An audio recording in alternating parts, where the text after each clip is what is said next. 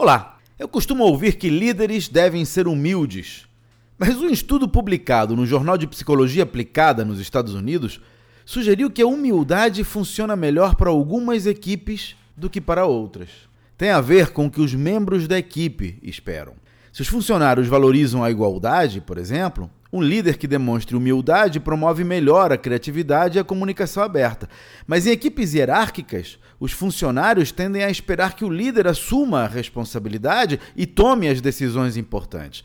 E aí, nesses casos, a humildade pode parecer fraqueza e deixar esses funcionários inseguros, fazendo com que evitem assumir riscos ou se manifestar abertamente. Não tem uma fórmula universal. Você precisa ajustar o seu comportamento aos valores da sua equipe.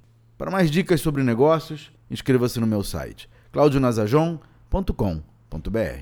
Até a próxima.